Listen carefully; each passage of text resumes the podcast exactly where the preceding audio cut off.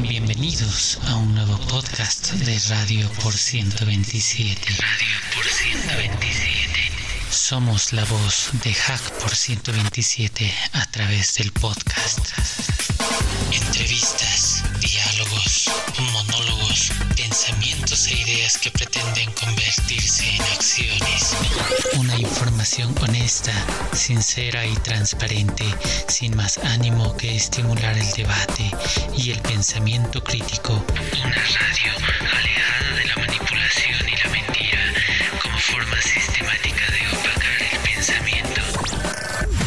Nuestro mantra es que compartir el conocimiento nos hace libres.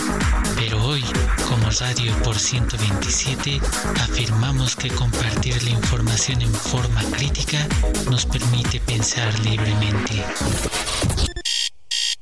Hacemos la siguiente advertencia para deslindar responsabilidades. Todo lo expuesto en este espacio sonoro es responsabilidad única y exclusiva de los ponentes y bajo ningún concepto representa a los distintos colectivos Hack por 127. Así, sin más vueltas, damos paso a nuestro podcast de hoy. Que lo disfruten y diviértanse tanto como sea posible. Eh, buenas tardes, eh, Escuchas, buenas tardes irreverentes, bienvenidos a un nuevo programa de Radio por 127. Eh, en este caso es eh, entrevistas. No prefiero utilizar la palabra personajes, sino personas de carne y hueso que han vivido, que se han desarrollado en este mundo de la tecnología, de la vida, del hacking, porque al fin y al cabo el hacking es todo eso. Son entrevistas por demás interesantes porque hay anécdotas, hay, nos cuentan cosas que nos pueden iluminar en tomar algún camino y sobre todo siempre agradecemos a los entrevistados el que compartan el conocimiento significa que son inteligentes y además que son generosos. En el día de hoy eh, le vamos a hacer una entrevista a Javier Domínguez, miembro de Hack Madrid, un amigo de Hack Madrid. Eh, Javier Domínguez es un hombre de la tecnología, es un programador, trabaja en Big Data, es un, un extraordinario soporte para todo lo que sea el software libre y es también miembro de la Free Software Foundation. Tiene, a pesar de no ser una persona muy vieja, tiene una historia así muy vieja en estas, en estas cuestiones por haber empezado eh, temprano o a edad muy temprana y además también, valga, hay que decirlo, es admirador de un gran hacker de la música como es Frank Zappa. Así que bienvenido Javier, ¿qué tal Eduardo? ¿Cómo estás hoy? Así que te paso para que saludes y le des la bienvenida a Javier. Gracias, Daniel. Pues muy buenas tardes a todos los escuchas. Como siempre, una vez más con vosotros, esperando que eh, entretenido, divertido y como siempre, pues que algo se aprenda, ¿no? Eh, y por supuesto, bienvenido nuestro invitado. Hace el, hace el honor de presentarte y, eh, y, presentar a la Free Software Foundation. Haz el favor. Pues muchísimas gracias a los dos. Bueno, yo soy Javier Domínguez, ya habéis dicho un montón de, cosas sobre mí y todas y muy buenas, ¿no? Entonces se agradece mucho que hablen bien de uno. Y bueno, poco más puedo decir. Soy un amante de la tecnología, un apasionado de los ordenadores, un apasionado de la música y un apasionado de la vida. Bienvenido nuevamente Javier. Sé que va a ser muy interesante, tú tienes muchas cosas que contar y compartir y sé que tienes esa generosidad para hacerlo. Así que voy a comenzar con una pregunta que es una pregunta un poco obligada pero que sirve para que la gente eh, vaya familiarizándose con quién eres tú. Tú en España eres una persona conocida, un hacker conocido, pero en Radio por 127 nos escuchan de Estados Unidos, Latinoamérica y otros lares y sería bueno empezar por esta pregunta. Cuéntanos ¿Qué cosas te entusiasmaron, te motivaron, te impulsaron para meterte en este mundo de la tecnología, este mundo que tiene que ver con la programación, con el big data, con la inteligencia artificial, con la música también, porque si a ti te gusta Franz Zappa fue uno de los pioneros en de tener un estudio digital de grabación y utilizar argucias digitales. ¿Qué cosas, qué anécdotas hay, en fin, todo lo que nos puedas decir? Bueno, si tuviera que contar la historia de mi vida, obviamente empezaría por el principio cuando era muy pequeño y seguramente esa historia no difiere mucho de la de muchos de vosotros, eh, oyentes de este, de este programa o de este podcast, porque yo creo que tenemos una cosa en común y es que yo creo que cuando éramos niños muy pequeños ya sabíamos que éramos un poco diferentes. Siempre digo que la mayoría de los chavales de mi edad cuando yo iba al colegio y llevaba pantalones cortos le daban patadas a un balón y a mí me gustaban otras cosas a mí me gustaba eh, pues jugar con una radio. Una radio hablo de, de de una radio de banda ciudadana de 27 MHz. Me gustaba jugar a, los juegos de rol, leer cómics y todas esas cosas que hoy en día son tan... Hoy en día se puede considerar que son cool, ¿no? Son, son de culto, ¿no? Son modernas, pero cuando yo era pequeño, pues era motivo de, esconderse y salir corriendo porque te podían dar una paliza solamente por ser así de extraño, ¿no? Lo friki te llamaban. Antiguamente friki era un término despectivo, ¿no? Hoy en día la gente se, autodenomina friki como algo positivo. Pero bueno, está, está bien, está bien, porque no, no se debería discriminar nunca a nadie por, sus gustos ni nada. Es algo que creo que hemos avanzado en eso. Y hoy en día, pues a la gente que le gusten este tipo de cosas, si está bien visto, oye, pues fantástico. Pero yo, yo sí que tuve que buscarme mucho la vida para aprender, porque no, no era fácil en aquellos años. Estamos hablando de los años 80 y no había gran cosa para, para aprender. Es decir, como mucho tenías unas revistas, yo le pedí a mis padres que comprar un ordenador de muy pequeño, tendría 7 años o así, y, bueno, pues tuve un Commodore 64, tuve un Spectrum, tuve los primeros ordenadores de aquellas épocas, y bueno, pues leía eh, artículos en revistas especializadas de ordenadores, en las que venían pequeños programas, ¿no? De cómo tienes que hacer en Basic algún programa para hacer un Pong, o para hacer un laberinto, o cosas así, y bueno, yo,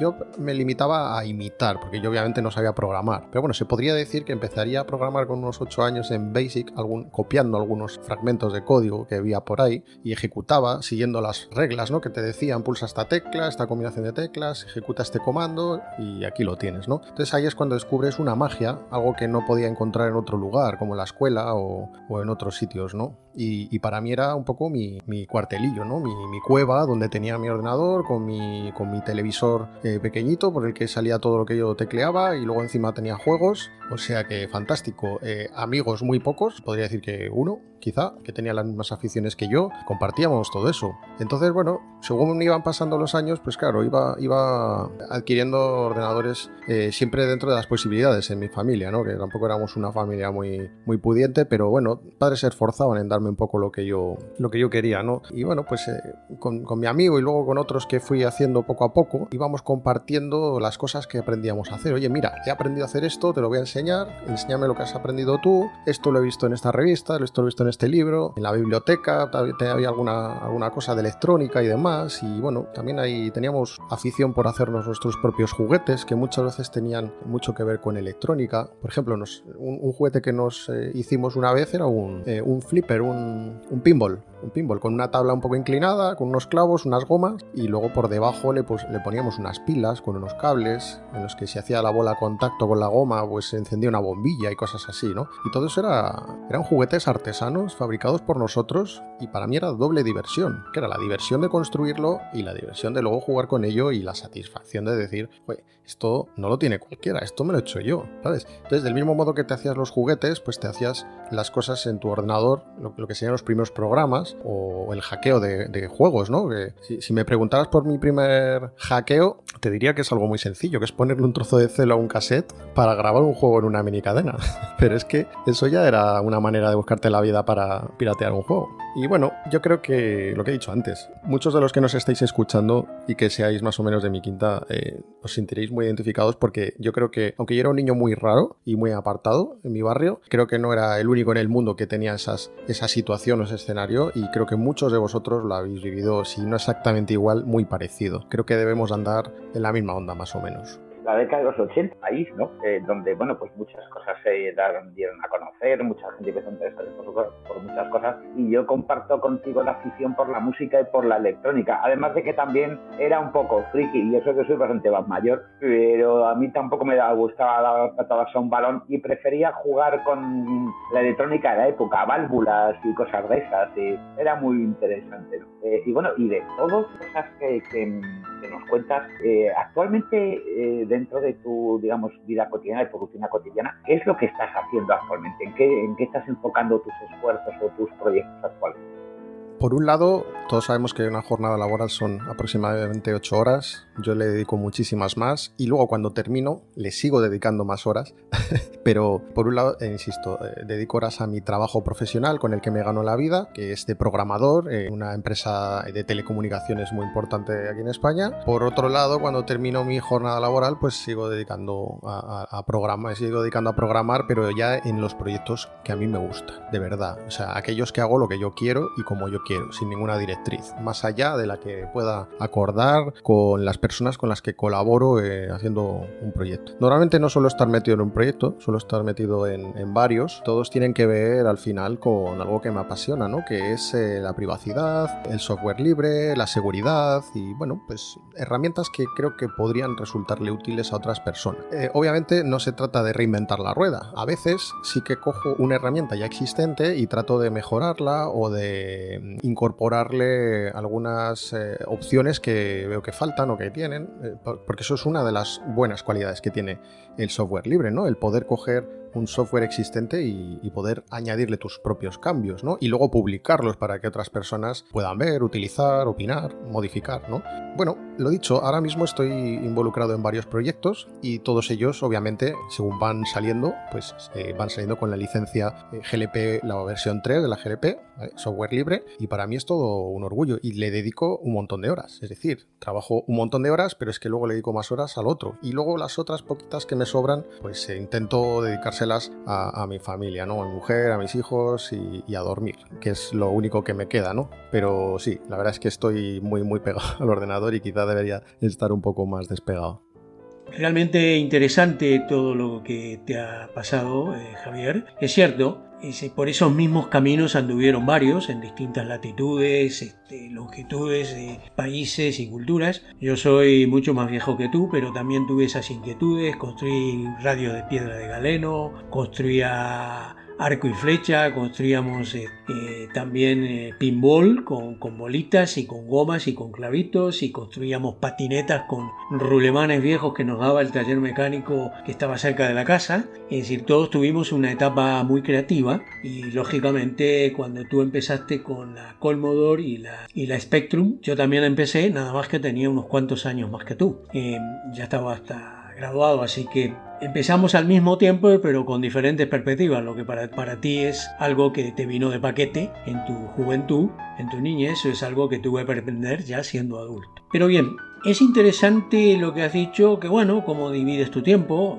aquello que es necesario para ganarse la vida y para poder comer, aquello que significa compartir con la familia y sobre todo el otro concepto de que eres un amante de la vida, ¿no? Y, al fin y al cabo eso es un hacker. Un hacker es una persona que sabe mucho de algo, de matemáticas, de electrónica, de música, de esto, pero sobre todo sabe de la vida. Si sabe mucho de algo y no sabe de la vida es un obsesionado, es que es otra cosa, ¿no? Eso te quita frescura, te quita innovación, te quita sensibilidad para enfocar problemas. Tú hablabas de que participas en varios eh, proyectos, ¿no? Y esa es una de las cosas que, por ejemplo, desde la comunidad de Hack Madrid queremos impulsar, que Hack Madrid no solamente sea una comunidad de charlas, de hacer eventos, de dar algún taller de vez en cuando, sino de poder llevar adelante proyectos y entonces sí me interesa saber esos proyectos que tú haces dentro de lo que tú puedas contestarme, lo que no es no y ya. ¿Son en solitario? ¿Participa alguna comunidad? ¿Tú estarías dispuesto a compartirlos con una comunidad para que ellos participen? ¿Y esos proyectos fundamentalmente aportan a, a lograr algo que mejore la calidad de vida de la gente?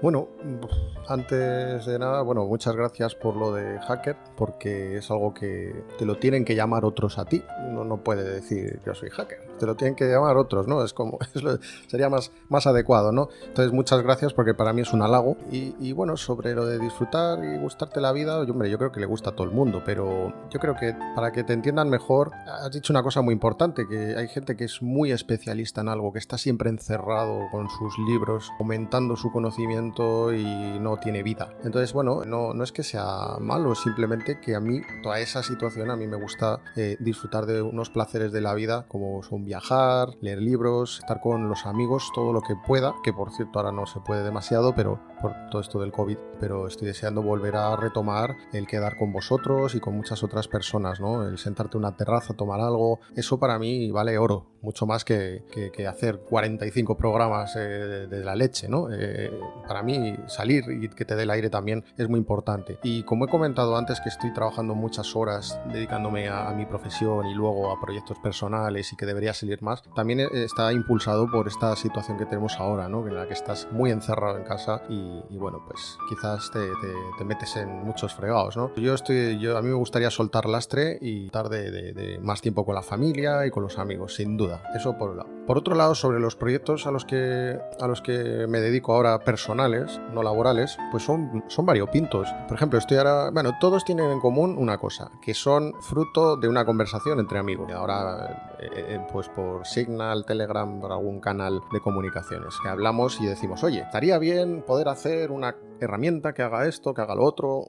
Oye, pero no existe, ¿no? Oye, ¿por qué no lo hacemos? Entonces nos cogemos y nos ponemos a ello. Hacemos un, un grafo de cosas mínimas que se necesitan y nos ponemos manos a la obra. Además, hay una cosa que, bueno, el, último proyecto en el que estoy involucrado, del que me vais a perdonar, pero todavía no puedo decir mucho porque está en una fase muy, muy inicial, pero sí que ha sido una locura de, un par de colegas y, y, mía, en el que nos hemos, nos hemos engorilado y nos hemos puesto a picar código como locos y, bueno, tenemos ya una barbaridad de código hecho, pero claro, estamos en una fase muy, muy inicial, ¿vale? Eh, es, es un software que va a tener que ver con, vamos, que tiene que ver con la privacidad, con las comunicaciones, hacer comunicaciones un poco más seguras de las que tenemos hoy en día. Es muy ambicioso, ¿vale? Pero bueno, ya veremos a ver qué sale de eso. Igual no sale nada, igual sale algo. Luego, por otro lado, tengo otro proyecto de esteganografía eh, en el que voy en solitario. Bueno, de, este, de esteganografía tengo dos proyectos. Uno en el que he ido yo por libre, que es una idea que se me ha ocurrido a mí, que no sé cómo acabará. Y la otra es una idea que ha tenido otra, otra persona. Lo que hice yo fue coger su idea y hablar con él y decirle, oye, veo que tu repositorio de software es licencia libre, es decir, otras personas pueden meterse a ver qué es lo que has hecho y, colaborar. Y yo te pregunto si quieres que colabore contigo porque veo que hay algunas cosas que se podían hacer de otra manera, mejor, ampliarlo, incluso esto lo podríamos hacer de esta otra manera, así tal. Bueno, él obviamente lo recibió eh, con los brazos abiertos y colaboré con él y lo que hemos hecho ha sido ampliarlo y mejorarlo. Entonces, a mí lo, bonito de toda esa historia, más allá del programa que hemos hecho y del software, es eh, el poder interactuar con otras personas de esta manera, ¿no? El que una persona llame a otra y diga, oye, qué, qué bien esto que has hecho, oye, ¿puedo participar? ¿Puedo hacerlo contigo? Se me ha ocurrido esta idea, vamos a ver si la podemos meter y, y trabajar con otras personas, porque al final aprendes de lo que otros han hecho y esos otros aprenden también del granito de arena que tú puedas aportar y eso es maravilloso, vamos. De todas maneras, esto, eh, yo, siempre digo que yo aprendí a programar viendo cómo otros lo hacían. Acordaros que antes he comentado que, bueno, pues cuando yo empecé a tirar mis primeras líneas de Basic sin tener ni idea de Basic, eh, era porque estaba escrito en algún sitio cómo se hacía un programa concreto, un laberinto, un Pong o algo así. Bueno, pues si yo no llego a poder ver ese código, yo no sé cómo se hace un programa de ese tipo. Entonces es muy importante el, enseñar a la gente, no ofrecerle el producto, sino el enseñarle cómo está hecho, cómo se construye, el porqué de las cosas y que luego ya cada uno, si es más o menos curioso, pues que investigue más o investigue menos, ¿vale? Tampoco es necesario que todo el mundo se ponga a investigar todo, pero oye, aquellas personas que tengan esa curiosidad que puedo tener yo, pues eh, está, está muy bien, ¿no? El poder acceder a ese, a ese código fuente en ese caso, ¿no? Es importante poder hacer ese código para poder seguir creando cosas. Por cierto, eh, hay que recordar a los jacodientes que cada vez que Daniel habla de cosas como hace un momento de radio de Galena y tal, os tengo que recordar que su primera mascota fue un cachorro de dinosaurio. Bueno, aparte de esto, espero que Daniel no me tire de las orejas la próxima vez que me veas. Eh, quería, quería hacer un poquito de historia y contarte, eh, me contaras algo, y contarte algo. Eh, hay una cosa que no sé si te sonará, que se llama la, la Electronic Frontier Foundation. ¿no? Me gustaría hacer un poquito de historia. Esta fundación fue creada por un programador también, que un veterano, nacido en los 50, que era Mitch Capor. Este señor fue el fundador de Lotus. No sé si a muchos os sonará aquello del Lotus 1, 2, 3. Bueno, pues eh, solamente recordaros que aquellos que uséis Excel, el Excel que conocemos eh, de, Microsoft, eh, está, utiliza la misma notación y muchas combinaciones de teclas, etcétera, que se creó, que creó este señor y que dio a luz allá en el año 83. Bueno, eh, esto de la Electronic Frontier Foundation te suena de algo? Sí, bueno, la Electronic Frontier Foundation, eh, bueno, es, una fundación con la que yo también colaboro hace un montón de años, igual que la Free Software Foundation. Bueno, creo que es algo muy, muy importante, ¿no? Es algo que hay que apoyar. La Electronic Frontier Foundation yo la conocí a través de, bueno, en los años 90, cuando, cuando empecé con esto de Internet y a conectarme a las BBS y demás, a las listas de correo. Eh, bueno, la Electronic Frontier Foundation se hablaba mucho de ello. Eh, lo que pasa es que cuando empezó, básicamente era un grupo formado por abogados, poco más. Pero a mí me llamó mucho la atención, eh, porque yo estaba metido, eh, leía cosas de criptografía y de seguridad y cosas así, sin tener mucha idea, obviamente, pero eh, yo, estaba ahí precisamente para aprender, ¿no? Y entonces me, me gustaba leer a gente que sabía muchísimo más que yo. Por eso me metía en esas listas de correos y, a, escuchar y a leer a, todas estas personas que, llevaban más tiempo. ¿no? Y se hablaba de John Perry Barlow como uno de los fundadores de la Electronic Frontier Foundation. Bueno, John Gilmore, Mitch Capor, ¿vale? Pero John Perry Barlow, yo, yo lo conocía antes de la Frontier Foundation. Es muy curioso esto que voy a decir. algunos lo sabréis, otros no, pero era letrista del grupo Grateful Dead. Y yo era muy, muy fan de este grupo. Vamos, sí, sigo siéndolo me encantan. Entonces, bueno, eh, eh, este, este hombre es un, genio, es una maravilla. Entonces, claro, ahí es cuando te despierta el interés y vas, vas investigando, vas leyendo y, bueno, pues vas viendo a qué se dedican y al final dices, bueno, estos se dedican a, proteger eh, o conservar los derechos de, los usuarios de sistemas digitales, ¿no? Claro, dices, joder, esto qué guay, ¿no? Además, en una época en la que esto estaba empezando, en el que en Internet prácticamente podías hacer cualquier cosa y no pasaba nada, ¿no? Bueno, sí, pasar, lo que pasa es que no estaba todo tan vigilado tan controlado como lo está hoy. Eh, había que tener mucho cuidado también, siempre se decía que las chicas eh, son chicos, ¿no? En internet y los niños son agentes del FBI, ¿no?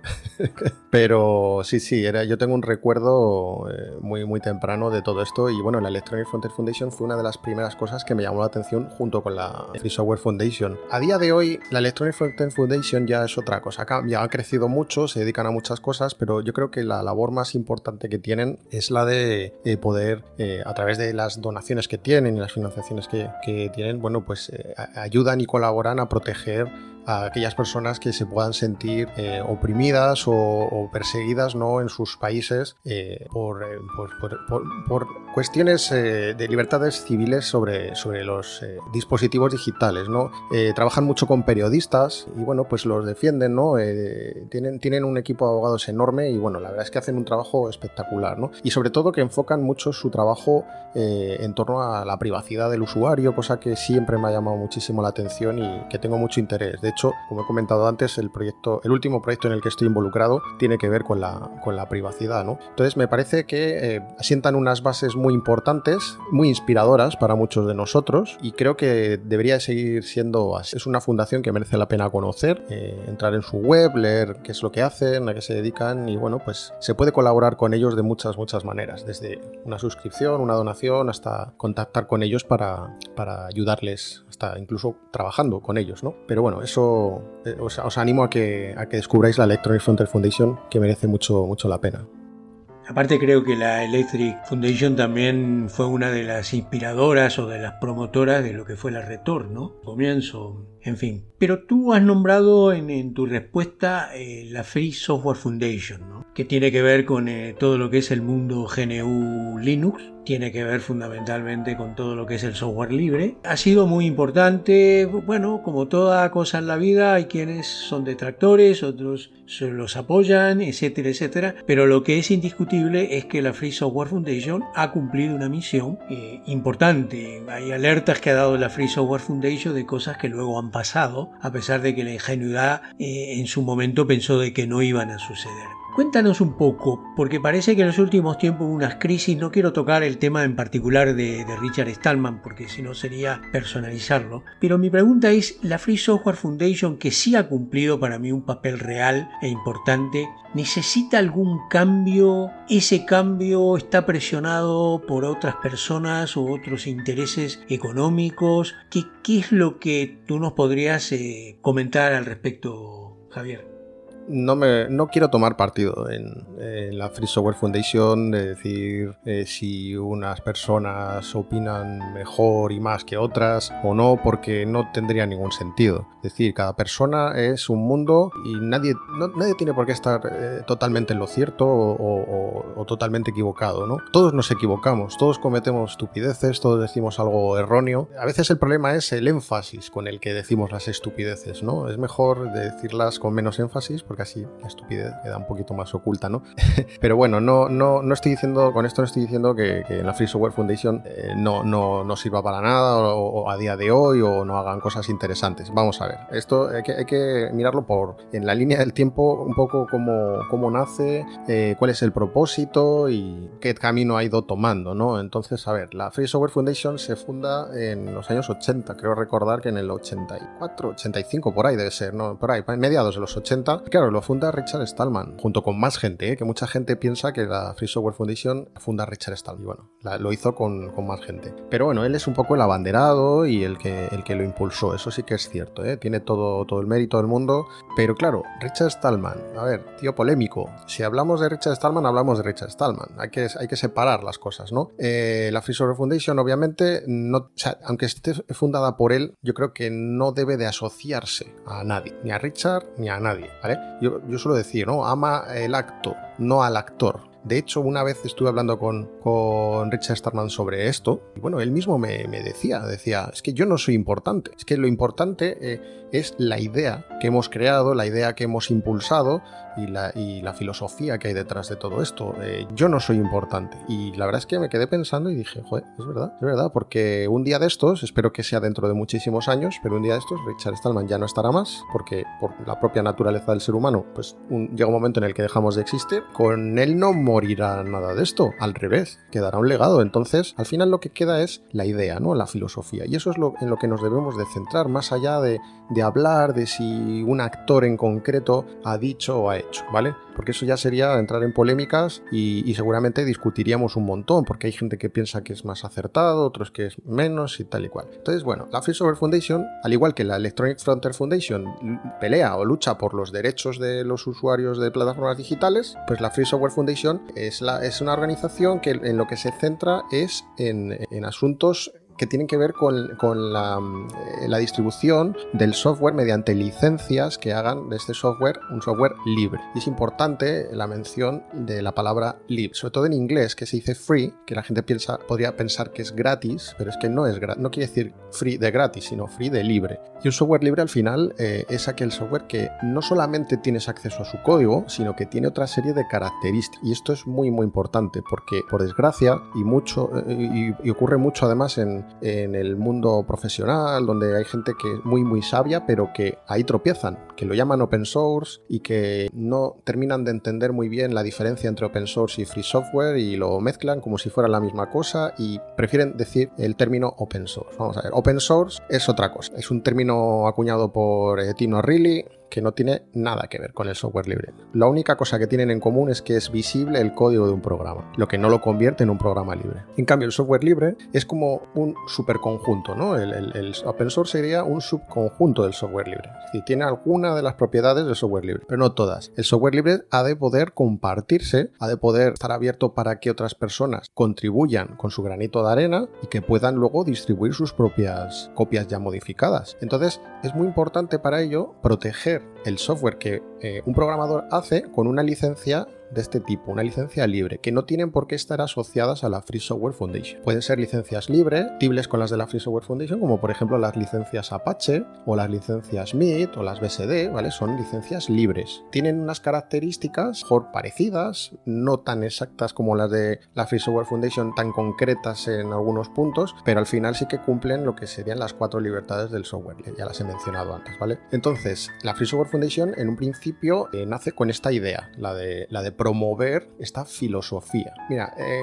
hace, hace un tiempo estuve hablando con un par de, de colegas, Alfonso Muñoz y Raúl Siles, en una RootedCon, preguntaron, ¿no? Oye, esto de las licencias libres y tal, esto del software libre, pero ¿por qué tanto empeño y tal.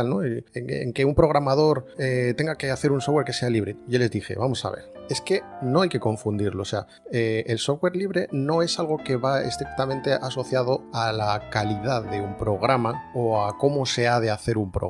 Es que no tiene nada que ver. Es, un concepto más filosófico y un concepto más... Es decir, no tiene nada que ver con nada de código, ¿vale? Es el código tiene que ser un código ético y tiene que estar protegido con una licencia libre para que otras personas puedan simplemente eh, ver qué es lo que se ha hecho, poder auditarlo, ese código y poder colaborar si se desea. Si no se desea, no. Por lo tanto, que, que un software sea libre no lo convierte en un software bueno, ni en un software de calidad, ni en un software seguro. No tiene nada que ver. Puede ser un software espantoso y malo, incluso puede ser un malware. Esto simplemente va de filosofía y va de ética y creo que es muy muy importante. todos los tecnicismos y todo lo que tiene que ver con la calidad de un software no tiene nada que ver con sus licencias, tiene que ver con la manera de programar que tiene un programador y de las buenas prácticas o malas prácticas que haya empleado. Entonces, eso es muy importante y hay que tenerlo en cuenta, hay que saber diferenciar eso. Y sobre el open source, decir que, bueno, open source es, una cosa que inventó Tim O'Reilly, que, bueno, eh, yo particularmente pienso que Tim O'Reilly no tiene mucho más mérito que haber cogido código que han hecho otras personas, plasmarlo en unos libros con unos dibujos de unos animalitos en la portada y hacerse millonario vendiendo esos libros, cuando no ha picado ni una sola línea de esos libros. Entonces, claro, ahí, ahí no hay ética, ahí no hay ética. Yo, por ejemplo, Tim O'Reilly es un tío que particularmente no, no me cae demasiado bien. Tampoco le conozco personalmente. Si le conociera personalmente podría eh, tener una opinión un poco más forjada, ¿no? Y mejor, ¿no? Pero a lo mejor es un tío estupendo y maravilloso, pero las cosas que él ha hecho y las cosas que ha dicho y, y lo que ha hecho con el con el código que otras personas han mostrado o han publicado como software libre, no me parecen demasiado éticos. Pero bueno,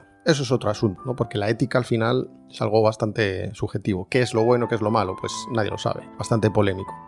No, no, por supuesto, la intención de mi pregunta nunca pretendió ir por el carril de, cuestionar o, aplaudir a un, a un, personaje o a una persona, por importante que fuera, ¿no? Y al fin y al cabo, las que escriben la historia son las organizaciones. Los frontman son aquellas personas que en algún momento dado de la vida de una organización la representan mejor, en forma más pulida, más acabada. Es la organización se identifica con muchas formas de pensar de ellos, pero la organización no se reduce a una persona. Era sobre la Free Software Foundation. Y de hecho, Daniel, una cosa ya, una anécdota voy a contar que yo creo que le va a hacer gracia a, los oyentes. Es que un día estaba eh, comiendo con, con, Richard, con Richard Stallman, y le pregunté, no sé por qué, me vino a la cabeza una pregunta que igual es una pregunta estúpida, pero no sé, le pregunté si él había conocido a Dennis Ritchie y a Ken Thompson de, de los laboratorios Bell, ¿sabes? No, porque él desarrolló el sistema operativo GNU, lo que la gente llama Linux hoy en día, eh, que en realidad no es Linux, el sistema operativo GNU eh, lo desarrolló Stallman basándose en los Unix. Y los Unix lo desarrollaron pues, Ken Thompson, Dennis Ritchie y otras personas de, los laboratorios, ¿vale? Y claro, yo le, Dennis Ritchie es un, tío al que yo he admirado una barbaridad. O sea, es que además me parece un, tiene una vida apasionante. Aparte de que los que le conocieron decían que era una persona maravillosa. Y no sé por qué estábamos comiendo y le pregunté por Dennis Ritchie y, y para mi sorpresa, porque bueno, yo ya le conozco hace mucho tiempo a Stallman y ya sé cómo sale él con sus respuestas, pero no me debería haber sorprendido mucho pero me respondió que ¿para qué quiero yo saber que cómo es Dennis Ritchie? Dice, es que no es importante, que Dennis Ritchie no es importante. ¿Para qué quieres tú saber de, de Dennis Ritchie? A ti te debería importar lo que hizo, ¿no? Lo que, lo que construyó Unix. ¿Qué me quieres preguntar sobre el sistema operativo Unix o, qué? Entonces, claro, yo ya ahí le dije, vale, vale, ya te entiendo por dónde vas. No, yo te estaba preguntando sobre la persona, ¿no? Él pensaba que yo quería, tener interés por saber si habían sido amigos o algo de eso, ¿no? Que no, iba por ahí la pregunta. Pero bueno, al final sí que, sí que habían coincidido y sí que, sí que habían estado juntos y bueno, pues muchas otras cosas le he preguntado también. Por ejemplo, una vez me contó cuando fueron los Beatles a Estados Unidos, que él en, vez de, él en vez de ir a ver a los Beatles no le interesaba nada esa música, prefería, de hecho, cuando, cuando, cuando fueron los Beatles a Estados Unidos, él en vez de ir a verlos se fue a unas clases que iba de danza búlgara o algo así. Hay una foto muy famosa de él que sale bailando con un traje regional en un CPD, con unos cables cogidos así, ¿vale? En su mano izquierda eh, no se ve muy bien porque esa foto está cortada, pero tiene cogido algo por la mano, ¿no? Y él me lo explicaba, dice, en esa foto, cuando me la hicieron, yo estaba con unos cables y esos cables estaban conectados a una, a, una máquina de estas, de ZOS, de esos gigantescos, un mainframe, ¿no? Y le pregunté, oye, ese, traje que llevabas, ese traje regional, dice, un traje búlgaro. Anda, qué curioso, mira, traje búlgaro. Dice, sí, es que iba a clases de danza, porque a mí, en vez de ir a ver a los Beatles, prefería eh, ir a bailar y a, escuchar músicas de estos países lejanos, ¿no? Para un estadounidense, ¿no? Y claro, eh, es curioso, ¿no? Eh, son unas anécdotas que al final, hablando con él, dices, joder, es un tío que tiene también, aparte de su cabeza, que es una cabeza muy difícil de entrar en ella y saber qué es lo que piensa, luego al final ves también que es un tío que, le gusta la vida, ¿sabes? Y le gusta un montón de cosas que nos gustan a todos nosotros. Lo que pasa es que lo que sucede en su cabeza suceden de una manera muy diferente. Todos sabemos que él tiene Asperger y bueno, es autista y tiene una serie de problemas que están agravados con la edad también. Pero bueno, es, interesante. Mucha gente que piensa que es un tío muy desagradable y, muy antipático y tal, eh, hay, que, hay que conocerle. ¿eh? Y aún así yo pienso que tampoco yo le conozco, a pesar de que he estado con él un montón de veces y, he compartido un montón de cosas con él. Tampoco le conozco muy bien porque tampoco deja que te metas mucho en su cabeza. Si sabes algo de él es porque él se siente libre de contártelo. Pero es curioso, quería contar esa anécdota, ¿no? De Dennis Ritchie y de los Beatles, que son cosas que a lo mejor no son fáciles de encontrar por ahí o leerlas, porque son vivencias personales entre dos personas.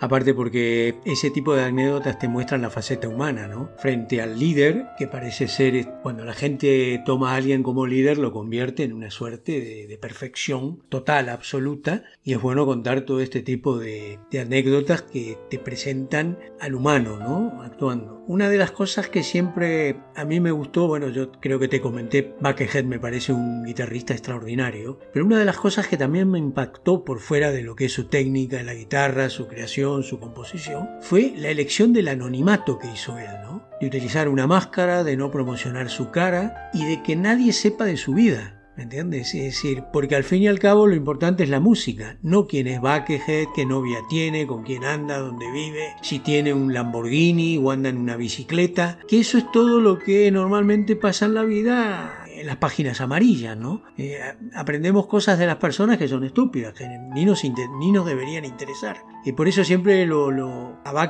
cuando escuché su música y me encantó, lo admiré luego, pues ya este tipo eligió el anonimato eligió ser anónimo, eligió evitar todas esas mieses de la fama, de que te sigan, de que te alaben. Es un tipo totalmente anónimo, ¿no? Y entonces tú te tienes que, cuando hablas de él, te tienes que ceñir a su música, a, lo que él produce como músico, como creador, como esto, y no aspectos de comidillas de su vida personal, que tampoco tienen mucho que ver contigo. Em, no, por eso no, yo no me refería a Stallman como, sino como fundador de la Free Software Foundation, esto, sino te decía si la Free Software Foundation, que es obvio que nació, eh, de acuerdo a lo que tú dices, ¿no? Para defender esas cuatro libertades del software libre que todos compartimos, porque el conocimiento solo se puede compartir si no tiene barreras, si no tiene alambrados y aunque se quiera o no, las licencias, las patentes son alambrados. Yo siempre le digo a la gente, imagínense, imagínense ustedes la sabana africana alambrada porque esta tierra es mía,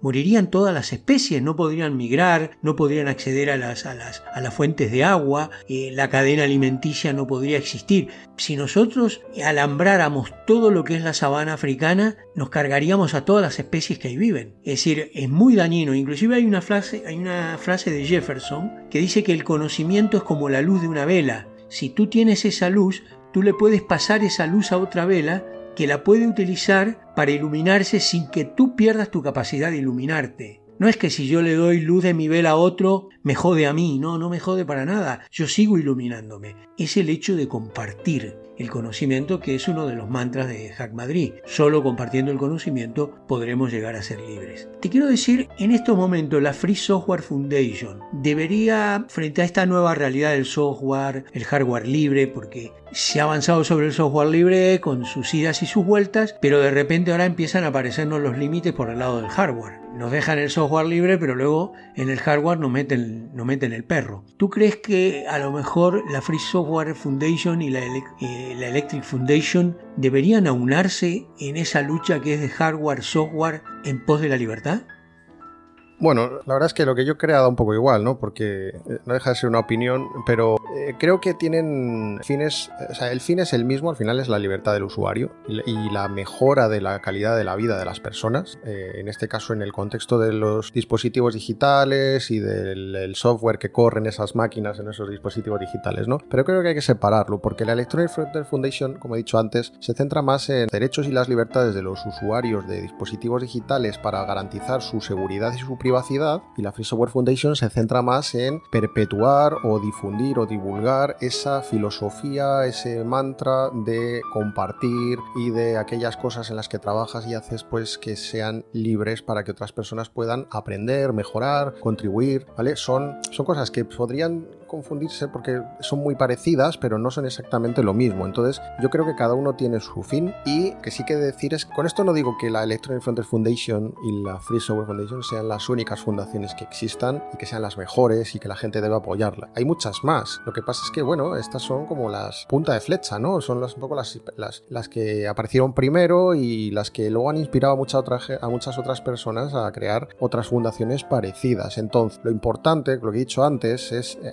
el acto, no el actor. Es decir, no, no tienes por qué seguir a la Free Software Foundation o, a la EFF, ¿vale? Simplemente lo importante es lo que hagas tú. Si eres programador, lo importante es lo que hagas con los programas que tú haces, ¿vale? Eh, también aquí es un poco polémico, ¿no? El, tema de las licencias libres, porque, por ejemplo, las GLPs V2 y V3, las licencias de software libre de la Free Software Foundation, redactadas por Stallman, bla, bla, bla, tienen una, una cláusula, por así decirlo, que hay gente, por eso digo que es polémico, porque hay gente que piensa que es restrictiva, Y esa cláusula es que el software que está protegido con una licencia de software libre, GLP V3, por ejemplo, ha de ser, si tú haces una copia de ese programa o haces una modificación de ese programa, obligatoriamente ese programa tiene que ser software libre también. Entonces, eso puede ser eh, algo muy positivo o algo muy negativo. Hay gente que piensa que es algo muy negativo, porque es, me estás poniendo, me estás imponiendo, ¿no? Me estás obligando a hacer algo que a lo mejor yo no quiero. Pero claro, entonces si quitamos esa cláusula, como por ejemplo la licencia MIT, licencia del MIT, es, una licencia libre que no tiene esa cláusula. Es decir, yo hago un software con licencia MIT y es tan libre que tú podrías cogerlo y hacer con él una modificación y luego hacer software privativo. En ningún momento estamos hablando de dinero, ¿eh? ni de vender ni de no vender, porque, insisto, un software libre no es gratis, puede venderse, puedes ganar dinero. Eso es otra historia, es otra historia para otro día. Pero yo te digo, eh, por ejemplo, eh, coger software libre que han hecho otras personas con una licencia MIT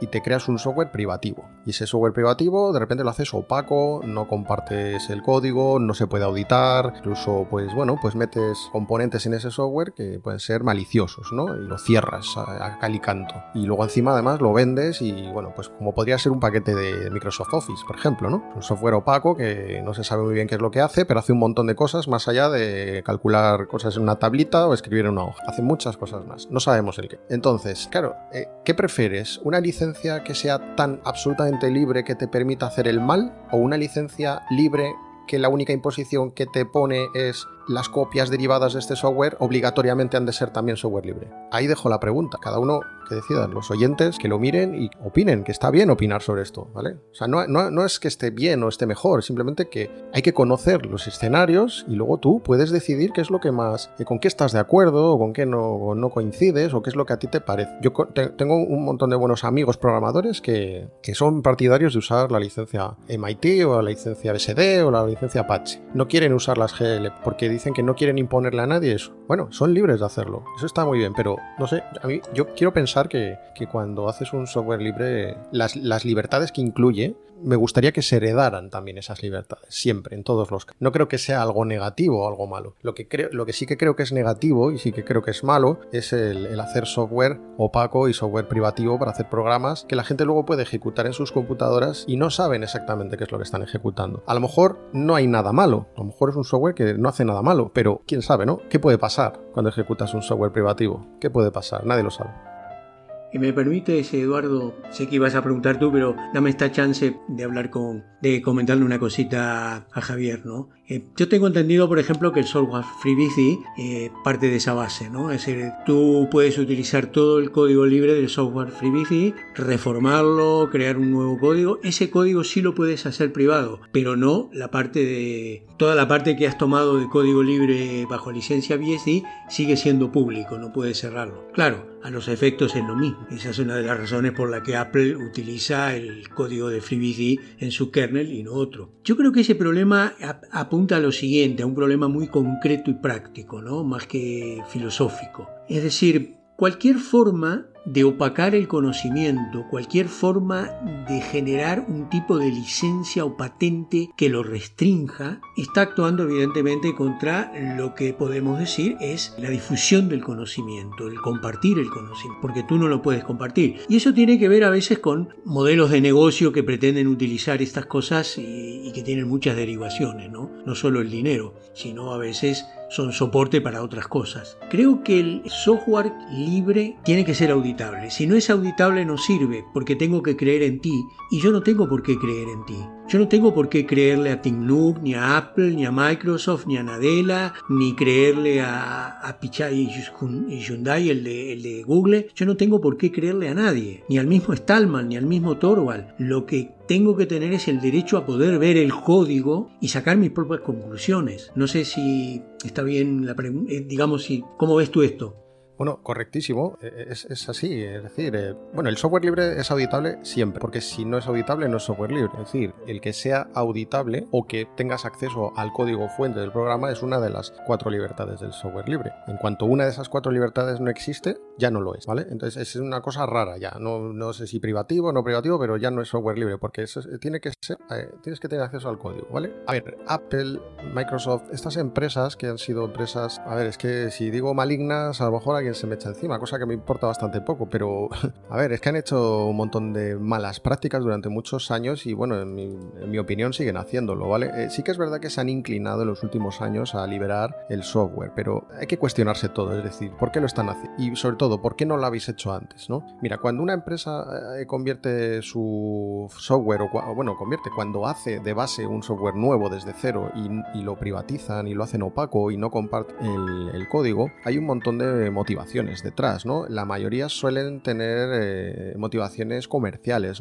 Fines de lucro, es decir, negocio, cosa que no está mal, no está mal, eso no, es malo, no es malo ganar dinero, no es malo hacer negocio con aquel software que tú has hecho, ¿vale? Mucha gente dice, claro, es que si publico el código de mi software, la competencia me lo va a copiar. Bueno, es un clásico de pregunta, ¿no? O de qué nos ganamos la vida los programadores si publicamos todo nuestro código, ¿no? Esa es la clásica pregunta que todo el mundo hace en todas las charlas de software libre, todas las preguntas que le tiran a la cara a Richard Stallman, y al final la respuesta siempre es la misma es que estamos confundiendo, estamos confundiendo el hacer software libre con regalarlo. Es decir, tú puedes hacer un software que se vea el código y que lo copie quien quiera. Ahora, si lo copias, tienes que también hacerlo libre tú. Eso por un lado. Por otro lado, este software probablemente necesite un soporte. A lo mejor te puedo cobrar el soporte y ganarme la vida con el soporte. Si yo hago un software muy bueno para una compañía, eh, yo qué sé, un Repsol, Endesa, Banco Santander, BVA, lo que sea, y tienen interés en utilizarlo, yo les puedo dar el código fuente para que lo cojan y lo instalen en sus computadoras, ya que eso es una de las cuatro libertades es el software libre, poder coger e instalarlo en todas las máquinas que yo quiera. Ahora, si tú quieres que yo te dé soporte porque ves que hay una carencia en ese software y necesita incorporar nuevas características y demás, yo lo puedo hacer por ti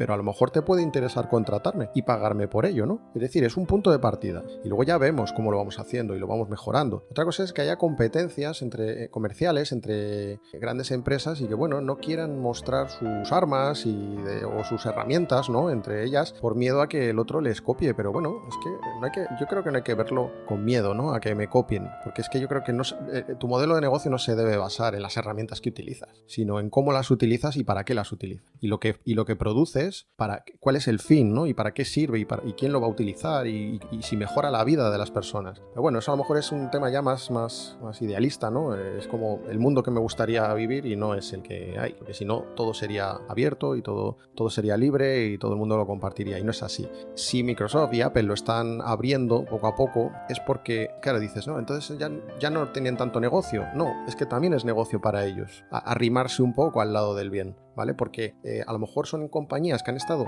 tantísimas décadas en el lado del mal, ¿vale? Que, a lo mejor es un, una, vete tú a saber, una técnica comercial, ¿no? El decir, oye, nos estamos abriendo poco a poco, cada vez somos más abiertos, más transparentes, ahora sacamos un iPhone que no te espía. Bueno, eso habría que verlo, ¿eh? Porque eso de que el iPhone que no te espía, a ver, estás liberando el software, pero antes has hablado del hardware, también es importante que se libere el hardware. Yo no me fío, la verdad, pero no, no me fío no porque yo haya destripado un iPhone de los modernos, yo he destripado un iPhone de los viejos, ¿eh? Y he visto de todo, he visto cosas, bueno, eh, como, mira, esto es otra anécdota con, con Richard, que una vez estábamos destripando un, móvil y, le quité la batería y dije, mira, ya no nos pueden espiar. Y se reía y decía, para que no te espíen, tienes que quitar las baterías que no se ven, ¿sabes? Eh, eso lo hemos visto mucho en las películas, cuando en un móvil de estos que se abren por la mitad, como los Motorola, y terminan de hablar los, los que están haciendo algo ilegal o algo turbio, y luego el móvil lo rompen por la mitad y lo tiran a, a una papelera, le quitan la batería o lo tiran al mar, ¿no? Bueno, pues ahí, ahí lo tienes, ¿vale? No basta con apagar el móvil o quitarle la batería, es que hay que quitar las baterías que no se ven. Entonces, a mí que estas compañías digan, digan ahora que se abren y que el software que hacen es libre y tal, bueno, habría que ver, primero, lo que he comentado muy al principio, eh, software libre no quiere decir software bueno, quiere decir que es un software que yo puedo mirar qué es lo que hace, pero lo, cuando yo miro lo que hace, a lo mejor lo que hace no es bueno. Y luego, por otro lado, hay que tener el conocimiento de entrar a ver qué es lo que hace, que eso no todo el mundo no es mainstream, es decir, no todo el mundo puede, eh, cualquier persona, la tía Paki, ¿no? Puede entrar a ver qué hace el software del iPhone. No todo el mundo puede. Hay que tener una serie de conocimientos que mm, a lo mejor tienen un grupo reducido de personas. Y ese grupo reducido de personas a lo mejor ni, tienen interés en, entrar a verlo, ¿no? Entonces, a lo mejor no liberan todo, liberan una parte. A lo mejor no la parte que no liberan es una parte del lado del servidor de ellos, que es la que luego recoge la, información y hace cosas con ellas. Bueno, pues eso, eso es todo lo que habría que hacer. O sea, no solamente decir hemos liberado este código, y tal. Es que lo que hay que hacer es buenas prácticas y no, y no las malas prácticas que hacen estas compañías, que no es otra más que la recolección de datos masivos de todas las personas para luego ganar dinero con esa información. Es decir, fines lucrativos. Y esto no lo digo yo, no es, no es que sea una opinión, es que está demostrado. O sea, es que tenemos un montón de ejemplos. todo lo que se ha destapado, todo lo que hacen estas compañías y que luego además comparten esa información, como el caso de Microsoft, que compartía la información con la NSA eh, del comportamiento de todos sus usuarios y Apple también hace este tipo de prácticas, pues para vendérselas a, otras compañías y a otras, a otras empresas y ganar dinero con ello, pues eh, claro, no les vas a quitar el negocio. El negocio de Apple no solo es fabricar ordenadores con los bordes redondeados y con colores metalizados, es también el tráfico de datos. Ese es el nuevo oro de hoy en día. Ese es el, nuevo... la gente de hoy en día, las grandes empresas de hoy en día, las Big Tech, no quieren, no quieren eh, dinero, quieren datos. Y la empresa que más poder tiene no es la que más dinero dura, la que más dinero tiene, sino la que más datos tiene, que al final se ha convertido en la nueva moneda de cambio, ¿no? Los datos. Y eso es, muy importante que los usuarios lo sepan, ¿no? Que cuando están usando su teléfono móvil están sucediendo muchas cosas, más allá de que te pueda llamar un amigo y hablar con tu madre, todas esas cosas. Suceden muchas cosas. Y tenemos un montón de ejemplos de gente que ha dicho, es que el otro día hablaba con un amigo sobre que me tenía que comprar unas gafas y luego navegando en internet todos los anuncios que me salen son de óptica. Ahí lo tienes, ¿sabes? Eh, al final, sé, sé que suena muy tremendista lo de que nos espían y todo eso, ¿no? Suena un poco a gorrito de papel de aluminio, pero es que es así, o sea, es así. Y la verdad es que hay mucha gente que dice que no le importa además, porque total, no afecta negativamente a nada en sus vidas, ¿no? Siguen teniendo sus amigos, van a su trabajo, hacen sus cosas. Pero bueno, eso ya según, eso sí que es subjetivo ya. Lo que cada uno piense, eh, si le parece bien o le parece mal que estas empresas eh, trafiquen no solo con los datos de esa persona, sino con los de todas las personas yo, yo coincido, coincido plenamente en muchas cosas de las que habéis dicho. Habéis puesto ejemplos estupendos sobre, sobre el tema de la idealización, ¿no? El hombre siempre tiene a idealizar cosas, ¿no? Doctrinas, credos, personas, y no solamente, y, en este gremio también se tiende a idealizar a muchos personajes, ¿no? Bien por su aportación, bien por lo que la imagen que venden, cuando realmente, bueno, pues como personas, como individuos, eh, pues a lo mejor, bueno, pues eh, como todo el mundo, ¿no? Nadie es perfecto, pero tendemos a idealizar muchas cosas. En cuanto a lo de compartir, como bien decía Daniel, el ejemplo que ha puesto de la vela ha sido fantástico. Y, eh, un poco en el software libre, ya que nos gusta a todos, es como, yo diría que es como el, como que el que compone una canción y tiene miedo a tocarla para que nadie la escuche, no sea que se la copie. Tiene algo, tiene algún símil próximo al software, ¿no? Yo tengo un amigo que dice que más quisiera eh, que, Coca-Cola le comprara una canción para poner un anuncio, ya se jubilaba, ¿no? O alguien hiciera un cover de una canción, ¿no? Eh, o una, un cover, una reinterpretación, una versión. Pues al fin y al cabo, eh, en software ocurre algo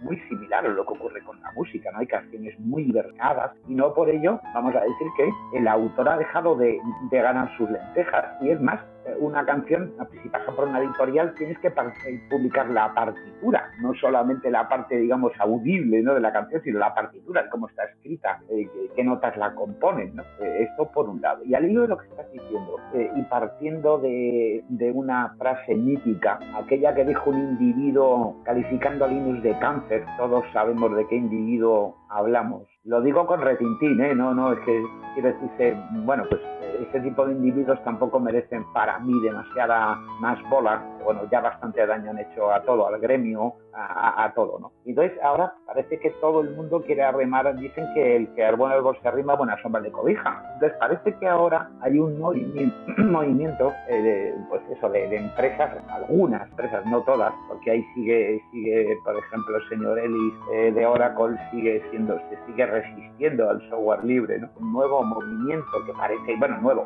califico de nuevo porque son empresas que tienen mucha historia, tienen, como tú bien dices, muchas maldades detrás, cosas que de las que yo soy personalmente consciente, como dice Daniel, la gente puede creerme o no creerme, pero eh, puedo, o sea, las, he, vivido, las maldades, eh, he sufrido también, pero las he vivido, las he vivido y las he visto, ese tipo de maldades. ¿Tú crees que mm, de alguna manera la fuerza del software libre? Es, es, una pregunta un poco futurista, ¿vale? Un poco, no sé, pero no, ¿se van al final a pasar al lado bueno de la fuerza, por decirlo así? ¿Verdad? Que dice que, ahora, em, Microsoft, además de AELAF Linux que publica por ahí, que sacó carteles en alguna feria, aparte de que, bueno, pues Apple está basado en software libre, eh, en eh, al final mm, acabarán cediendo ante, vamos a decir, eh, no presión, no presión malentendida, ¿no? Eh, sino quiere decirse que verán definitivamente las bondades de todo esto, no solamente la parte económica, que evidentemente siempre van a haber, pero que evidentemente entiendan el espíritu que mueve software libre, o, ya lo saben eh, y, de alguna forma, bueno, pues lo disimulan y simplemente van al tema monetario, al tema lo que has dicho, al tema datos, ¿no?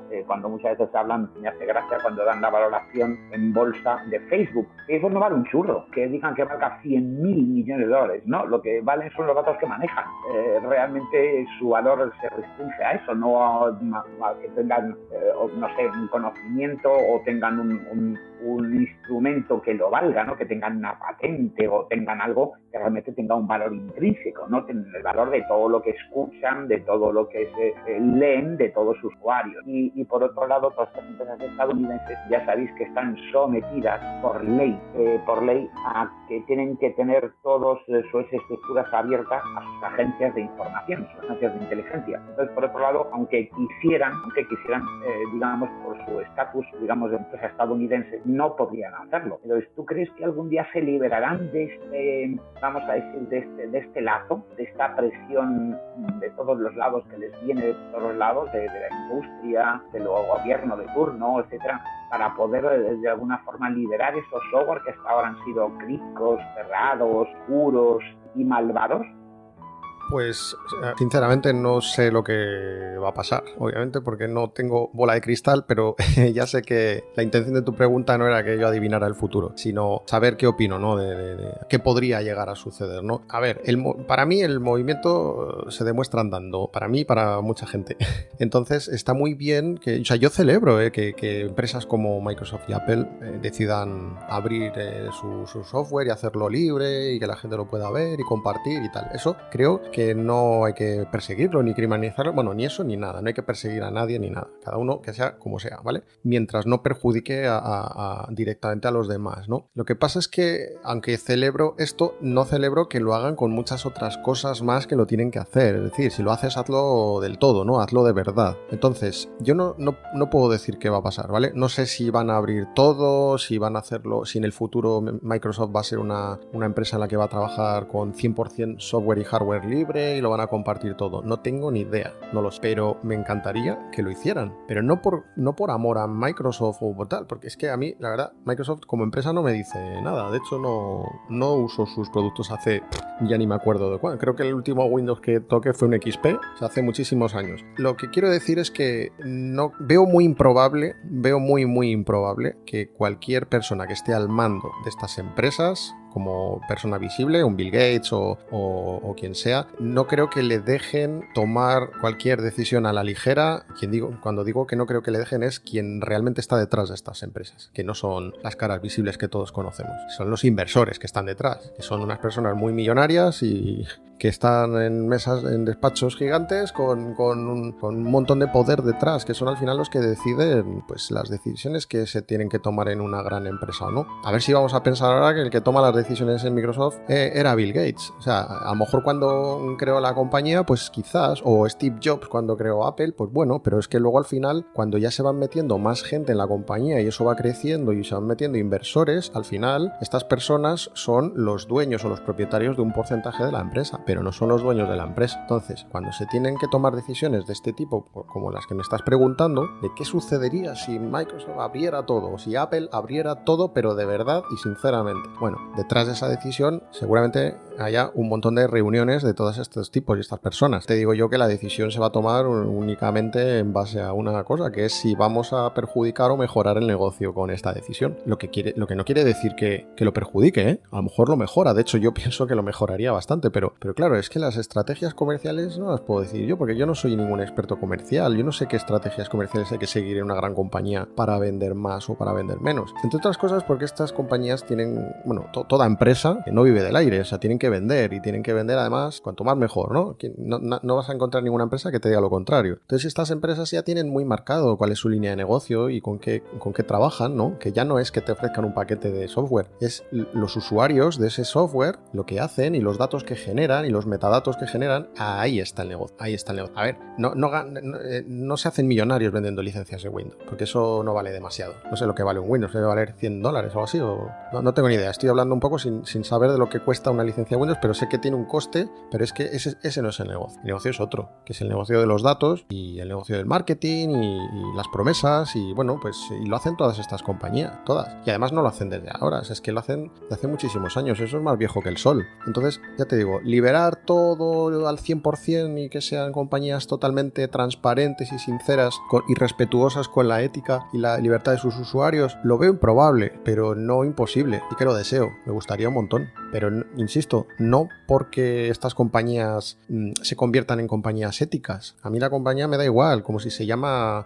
no sé, Pepito el de los palotes. O sea, me, da igual la compañía. Lo que quiero, lo único que quiero de una compañía es que ofrezca un producto que sirva para mejorar la vida de las personas. Y si tiene que costar un dinero ese producto, pues, pues que cueste un dinero. A lo mejor si, si mejora mi vida, quizá tenga que pagarlo, ¿sabes? Y si es gratis, pues, eh, pues eh, fantástico que sea gratis. Eh, a lo mejor tienen más acceso esas personas, a más usuarios a ese, producto, pero vamos, que, no, no, estoy defendiendo ni mucho menos que hacer software libre y que sea gratis, ¿eh? O sea, insisto, tú puedes hacer software libre y que sea comercial. O bien vendes el producto o el producto lo ofreces gratis, pero lo que cobras es el mantenimiento. Hay infinidad de productos software libre que, funcionan así. Y, son compañías que tienen un montón de empleados y que trabajan un montón de gente. O sea que eso no, no estoy diciendo algo nuevo. Y esa es la línea que yo creo, o sea, no digo que sea lo que vaya a suceder, sino que creo que, bueno, podría ser así, ¿no? Sería deseable que fuera así, me gustaría. Una cuestión para reafirmar algo que decías, eh, Javier. Hace tiempo, recuerdo que leí en una entrevista que le hicieron a Steve Ballmer cuando era el CEO de Microsoft. Entonces, hablando sobre diversas cosas, eh, Steve Ballmer dijo clarito, dice, yo estoy aquí, soy el CEO de, Microsoft para defender el interés, los intereses de los inversionistas. Lo dijo clarito, ¿eh? no es que se le escapó. Él no habló ni de los clientes, que son los que pagan, ni de los empleados, que son los programadores o la gente que trabaja. Él lo dijo clarito, estoy aquí para defender el interés de los inversionistas. Y estas compañías que son públicas tienen inversionistas que son los que deciden los destinos de esa. Luego buscan al mejor SEO para llevar adelante esos planes, pero cuando un SEO no funciona, pues adiós, ¿eh? El botón de jet, que es un botón gordo, y voló el tipo por los aires. Eh, Eduardo, haz tú la pregunta haz tú una pregunta Javier y vamos cerrando el programa, ya llevamos 74 minutos y creo que venga, podríamos tener una segunda parte de esto porque hay mucha, mucha tela que cortar. Eh, Eduardo.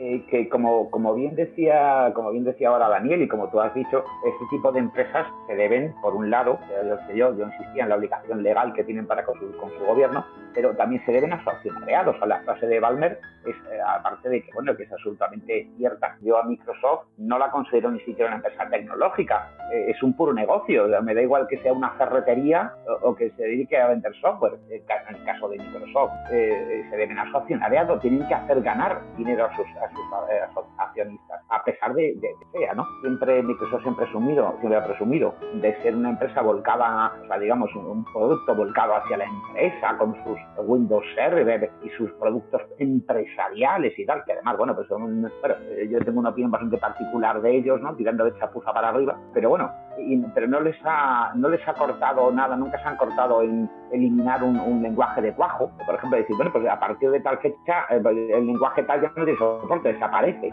Cuando saben que hay eh, miles y miles de softwares y han dejado ese código desamparado. O sea, no les ha importado ni el desarrollador, ni, ni el consumidor del producto, nada de nada de nada. Y por supuesto, la pregunta que te hacía antes, evidentemente, no, es, no era de bola de cristal, sino era un poco, bueno, pues tu visión acerca de, de, futuro, el futuro incierto, ¿no?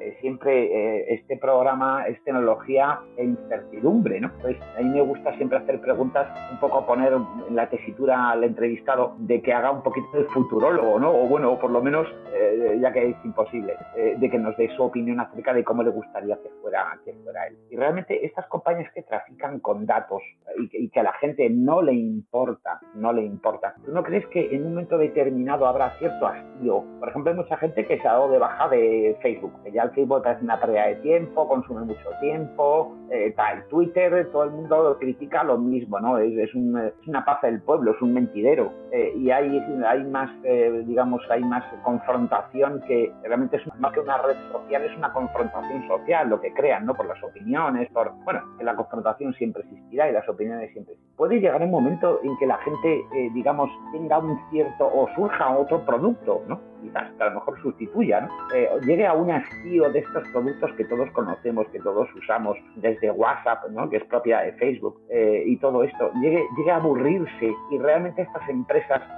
aún sin desearlo, se vean en una situación donde el mercado rechaza sus productos por abusivos, por manidos, porque bueno, a la gente le gusta cambiar, ¿no? Entonces a lo mejor resulta que ahora la gente se emigra en masa, pues no sé, a Signal, poner, ¿no? Hasta que Signal se convierta en, otro Microsoft, ¿no? Eh, pero, eh, ¿quieres que, ¿crees que puede llegar eh, el momento en que por desidia, ¿no? de este tipo de productos, o bien porque haya otro producto que lo sobrepase técnicamente, sí, el mundo de software libre tiene productos que sobrepasan técnicamente a productos de pago, todo el mundo los conocemos, ¿no? Puede llegar este aburrimiento, un producto competitivo, a arrasar con este software privativo y que realmente tengan, se vean en la necesidad de cambiar su modelo de negocio.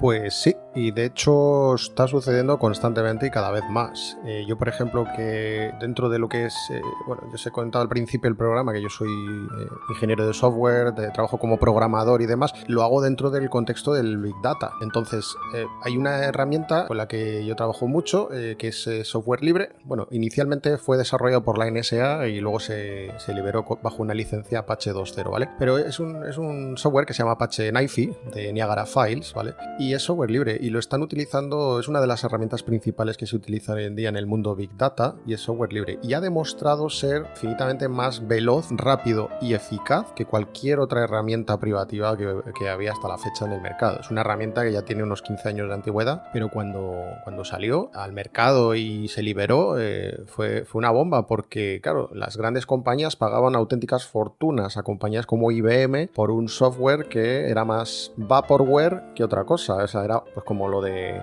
¿Cómo se llama este software de.? No me acuerdo. Bueno, IBM vende un montón de software de inteligencia artificial y que hace magia y, que hace cosas automágicas que realmente luego no hacen ni la mitad de lo prometido. Pero da lo mismo, porque al final es eh, colársela a los clientes y bajo la etiqueta de IBM y, vendérsela. Y digo IBM, como digo Oracle, como digo mm, en su día Sun Microsystems. O sea, son grandes compañías que, que le colocaban un montón de software pesado, privativo, que no se sabe muy bien cómo funciona a todas las compañías del mundo, incluso en el caso de IBM, que es una compañía cuasi gubernamental, todo el mundo. Y, claro, ¿qué sucede? Que muchas compañías han empezado a utilizar software libre y se dan cuenta de exactamente lo que has dicho tú, ¿no? Que se han encontrado con herramientas que no tienen coste inicial y que funcionan mejor que aquello porque yo pagaba una fortuna todos los años en licencia. Y cuando digo que no tienen coste inicial, es una vez más digo que a lo mejor obtener el software es gratuito, pero si quiero eh, como gran compañía que soy, que tengo recursos, que tengo dinero y tal, quiero implementarlo en todas mis máquinas y utilizarlo a gran escala, a lo mejor puedo contratar ese soporte y me va a costar un dinero, pero para nada va a ser una cantidad como la que a lo mejor pagaba por unas licencias, más luego aparte el soporte de esos productos gigantescos, monolíticos y,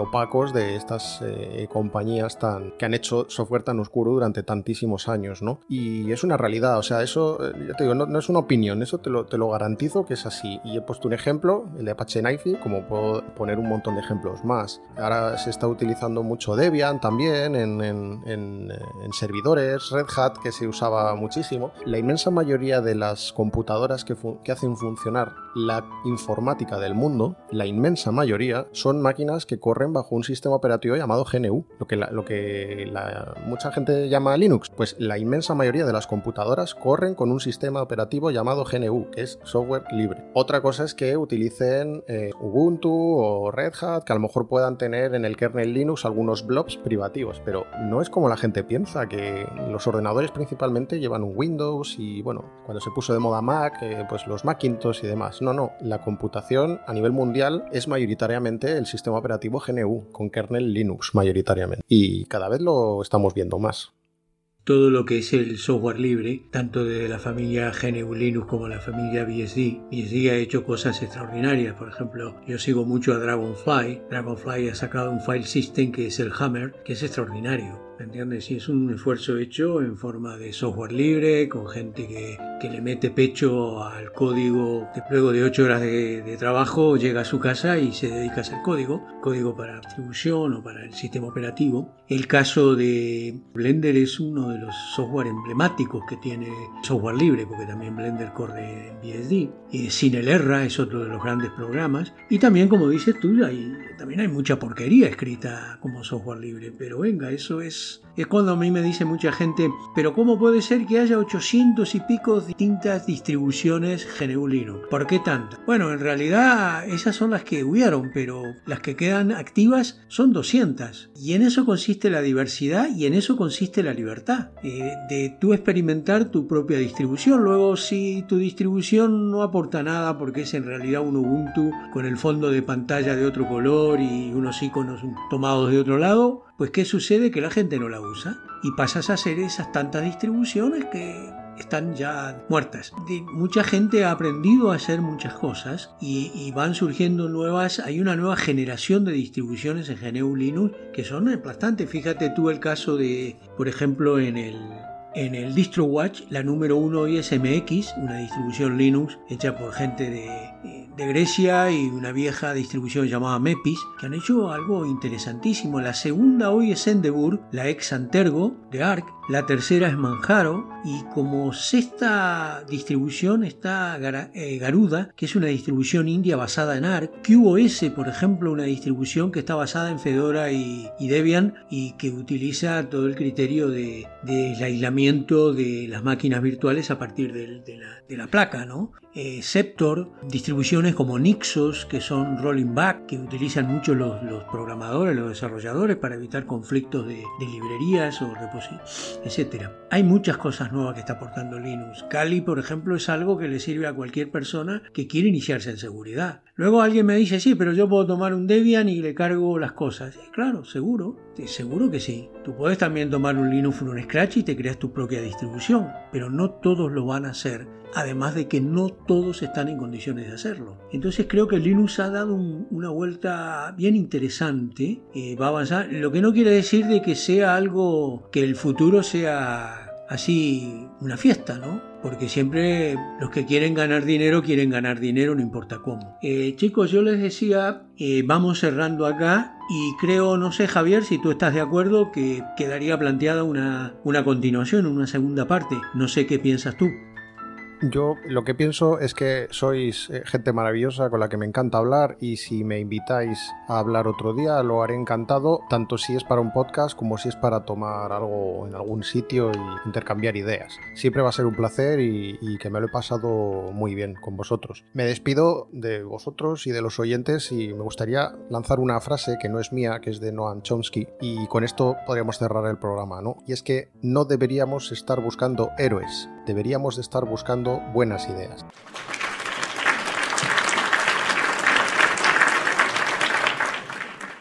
viniendo de Noam Chomsky, imagínate. Es cierto, no deberíamos buscar héroes sino ideas. Es un poco como alguien que decía, cuando la gente empieza a seguir eh, líderes, termina no siguiendo la verdad, no siguiendo las ideas. Eh, termina detrás de una persona, de un mesías, de como le quieras llamar.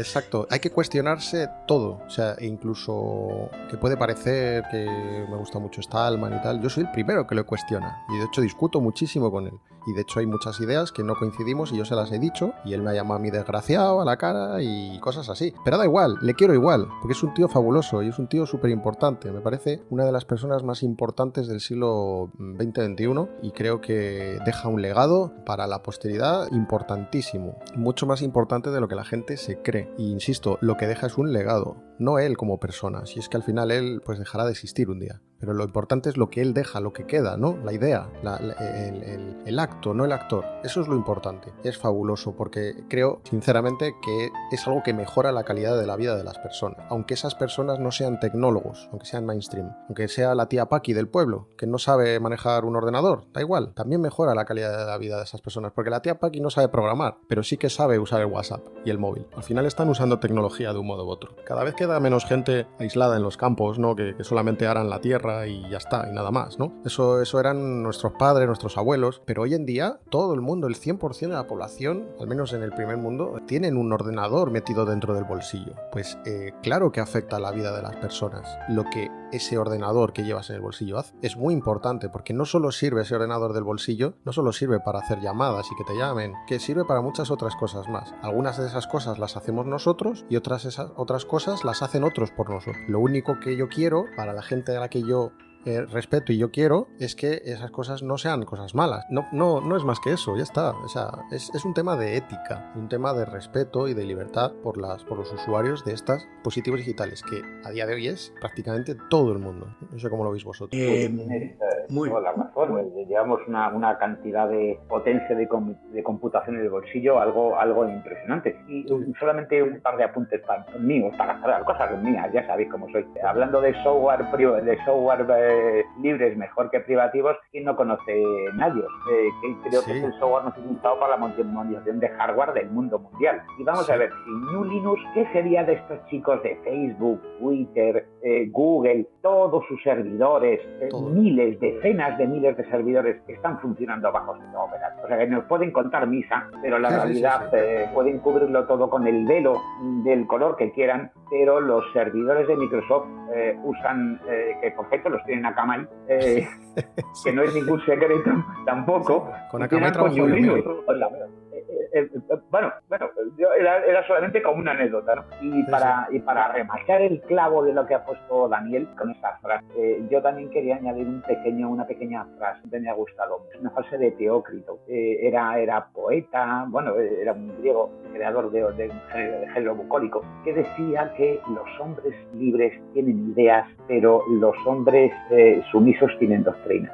Y creo que en eso se resume mucho, muchas cuestiones, no son solamente en el mundo del software, sino en el mundo de la política, en el mundo de la ciencia, en el mundo de, de, todo, ¿no? en el mundo de la economía. Eh, creo que esa frase encierra. Bueno, luego él la explica, luego él hace una explicación sobre todo esto muy, muy elaborada y muy hermosa, que yo no voy a dar aquí, por cierto, que nadie se asuste. Y yo creo que, bueno, pues por mi parte agradecerte, Javier, de haber estado con nosotros. Eh, ha sido fantástico. Por supuesto, esa segunda, esa segunda vuelta eh, esa segunda ronda creo que sería maravillosa. Ronda, y cuando hablo ronda, eh, no hablo de ronda de preguntas, hablo de ronda de, no sé, cañas, digamos. Hombre, por supuesto, de eh, cervezas, claro.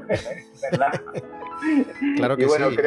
No, no, lo, digo muy en serio. Eh, ¿Cuándo? O sea, me apetece, pero vamos, una barbaridad. Creo que sí, eso. Pero bueno, pues comentarte no tengo más que agradecerte tu presencia, darte las gracias por todo lo que nos has transmitido, dar las gracias a Daniel, como siempre, por haber invitado a estas conversaciones. Y desde luego ya me despido de todos vosotros, a que escuchas irreverentes, me despido de ti, de ti, Javier, y por supuesto dejo todo en manos de Daniel, que como maestro de ceremonias, como buen maestro, es el que tiene la llave de maestra de cosas.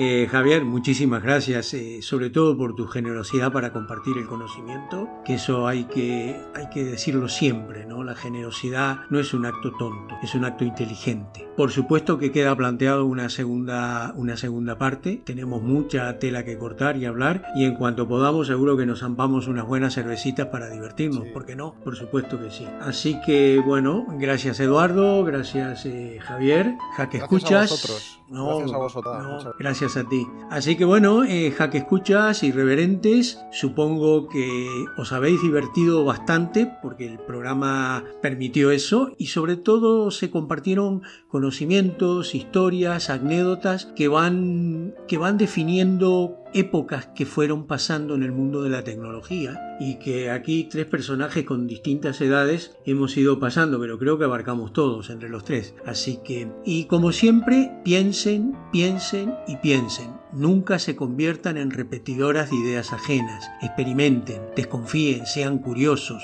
Nunca, nunca cedan el derecho a pensar y a experimentar para poder tener conclusiones. Muchas gracias a todos y hasta el próximo podcast. World Party 2021 Online.